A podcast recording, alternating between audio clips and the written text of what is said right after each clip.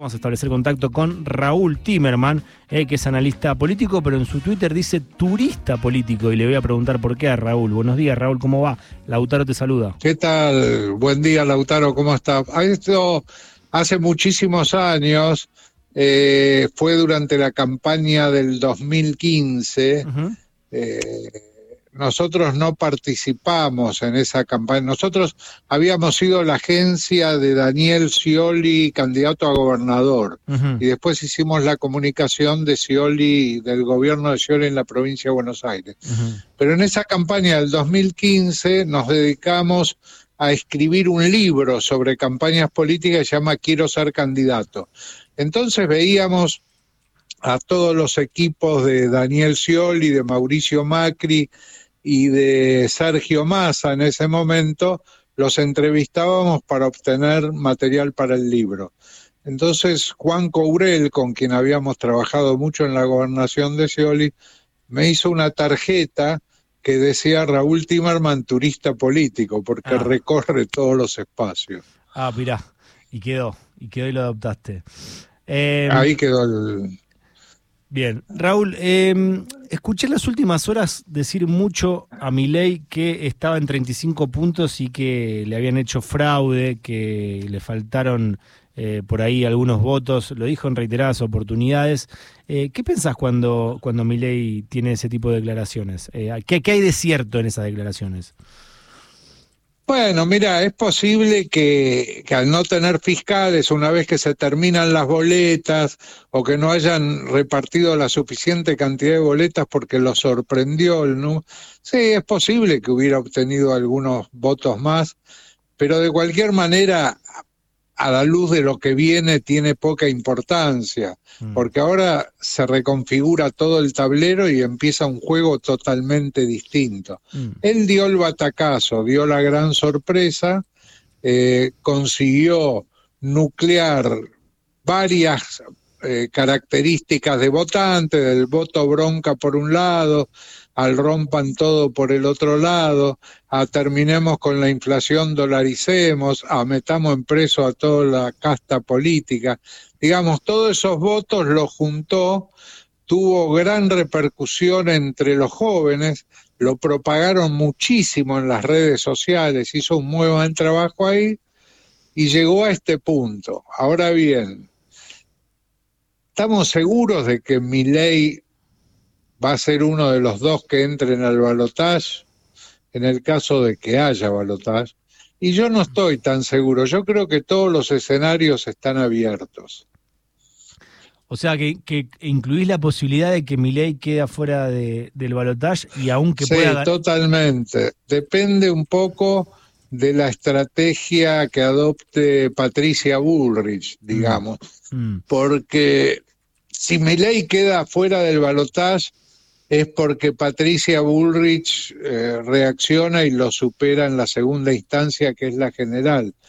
Yo creo que el balotaje va a ser entre Sergio Massa y uno de ellos dos. En general el electorado tiende a equilibrar.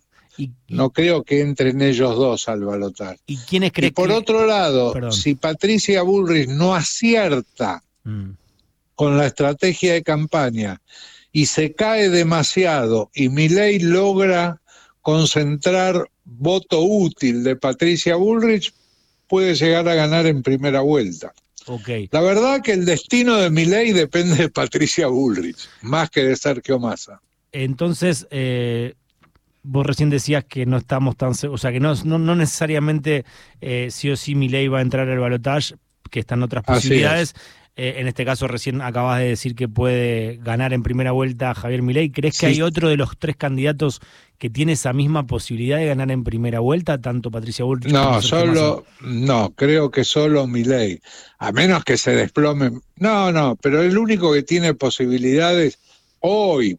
Faltan nueve semanas para las elecciones y ninguno de los tres comenzó su campaña política. Mm. Por otro lado, Sergio Massa esta semana va a estar tratando de arreglar el tema con el Fondo Monetario Internacional y mucho de su futuro depende de la decisión final del fondo.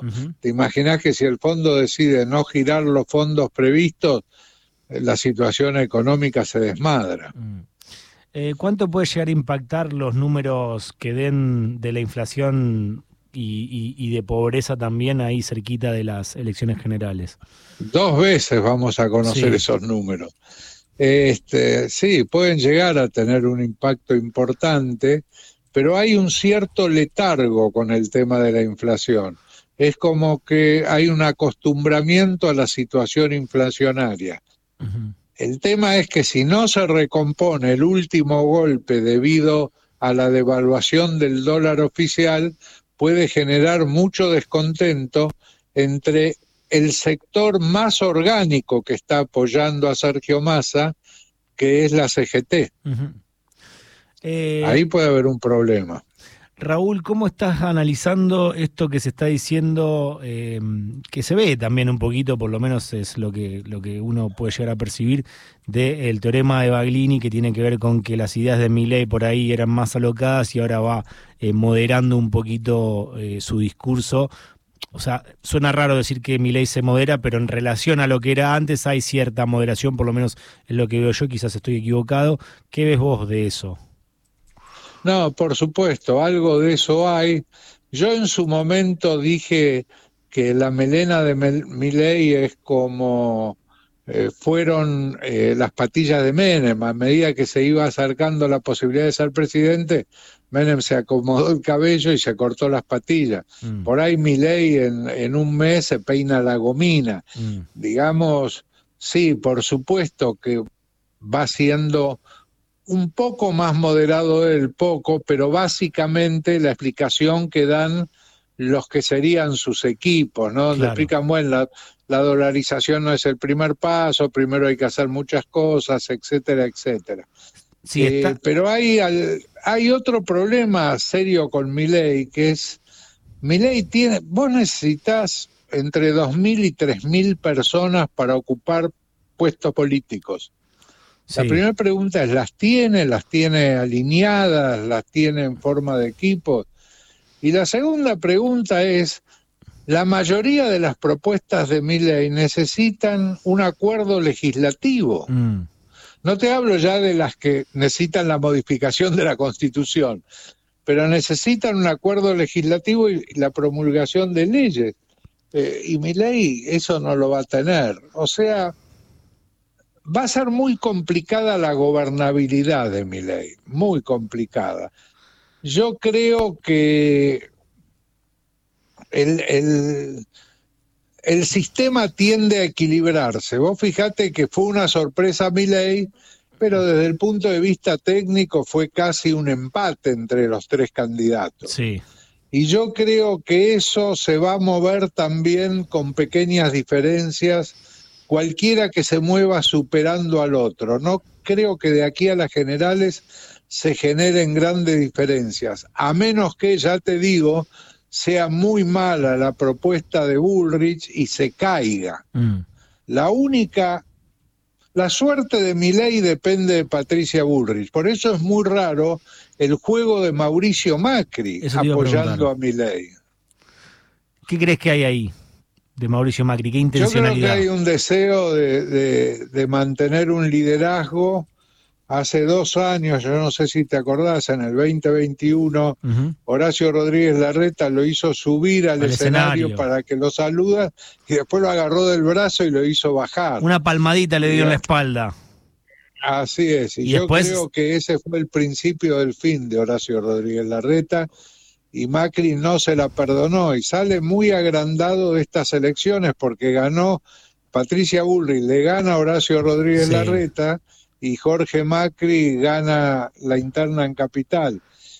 Y él debe pensar que si Patricia Bullrich es presidenta, él pierde el liderazgo, que seguramente sucede, como cuando Néstor Kirchner fue mm. presidente y en la primera elección de medio término Cristina enfrenta a Chiche Dualde en la provincia de Buenos Aires y Néstor pasa a ser el líder del peronismo, reemplazando a Dualde. Sabes que, Raúl, cuando vos eh, mencionabas esto, que ya te lo escuché en otra oportunidad, Em, cuando veo la imagen del otro día de Macri poniéndose adelante de la reta, tapándolo en el búnker, eh, se me vino como esa especie de, de sed de rebaña de Macri. No sé si fue intencional o fue casual, pero la imagen quedó, quedó ahí como un, como un símbolo de revancha en relación a esto que estabas contando de la reta cuando lo hizo subir. Está Mauricio, el presidente, el expresidente, y lo palmeó y lo bajó del escenario. Creo que el otro día hubo un poquito ahí de, de revancha, ¿no? Seguro, las imágenes son terribles. Mm.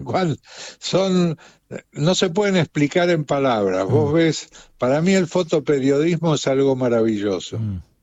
Eh, Raúl, eh, ¿te puedo hacer escuchar un audio de un análisis que hace Pagni en relación a mi ley para que me des tu opinión? Dale, cómo no. Aparece una, una pequeña duda. ¿Y la estabilidad emocional de mi ley? Vengo viendo muchas entrevistas a mi ley, había una muy importante con Novarecio, pero vi la que le hizo Fantino el lunes, donde Milei se pone a llorar por la amistad con Fantino. Y se pone a llorar cuando recuerda a Mauro Viale que está en el cielo. Y le regala a Fantino su discurso del domingo de la noche. Y se produce toda una escena entre ellos ahí muy personal, que no tiene nada que ver con la política. Y cuando Milei explica por qué él está en ese programa y por qué recuerda a Mauro Viale, dice, porque ustedes me consideraron a mí. Cuando todo el mundo me menospreciaba, ustedes me dieron un lugar. Hiciste una advertencia de cómo se iban a meter conmigo, con mi vida personal, etcétera. Por eso estoy acá. Porque son los únicos que me reconocieron. Lo dice de una forma que uno dice, este muchacho es un muchacho totalmente fisurado, con una demanda de reparación infinita, y por eso gana, porque la gente está igual. Bueno, hay dos análisis que yo hago de esto, es que compara a Milei con el estado de la gente, lo dice que, está como fisurado, y por otro lado pone en duda el estado emocional de, de, de Milei, aunque dice que por ahí no es políticamente correcto hablar de esto. ¿Vos qué, qué, qué, qué ves cuando bueno, respecto a la interpretación, respecto al estado emocional de una persona y de la sociedad, digamos, es, es muy sui generis, yo no me metería en, ese, tema. Pero respecto a la estabilidad emocional de mi ley, sí, no solo porque se largó a llorar en ese programa, sino porque no es capaz de mantener una discusión eh, sin enojarse, empezar a gritar y eventualmente irse eh, al grito de la casta, ustedes son la casta. Entonces hay un tema de, de equilibrio emocional, por supuesto. Él juega con eso también y yo creo que parte de, de su personalidad le juega a favor en ese sentido, tratando de eh, imponer la figura de un león, que desde el punto de vista en los focus group, cuando uno le pregunta a la gente con qué animal relaciona, cuando odia a una persona, cuando no le gusta, dice es un cuervo, es una víbora, es un reptil. Mm. Y cuando la persona tiene liderazgo, carisma, eh, capacidad de conducción, dicen es un león, es un tigre. Mm. Este, y yo creo que mi ley juega a eso. Mm. No sé si es el Milei auténtico, digamos, gente que ha conversado con él en privado dice que es totalmente diferente, pero de cualquier manera se presenta de una forma que le ha sido muy útil en la recolección de votos. ¿no? Raúl, eh, muy interesante la charla y te agradezco eh, por contactarte con nosotros eh, un feriado. No, al, contrario, Lautaro, y mucho éxito en el programa. Muchas gracias, abrazo grande. Pasó Raúl Timerman por Rock and Roll.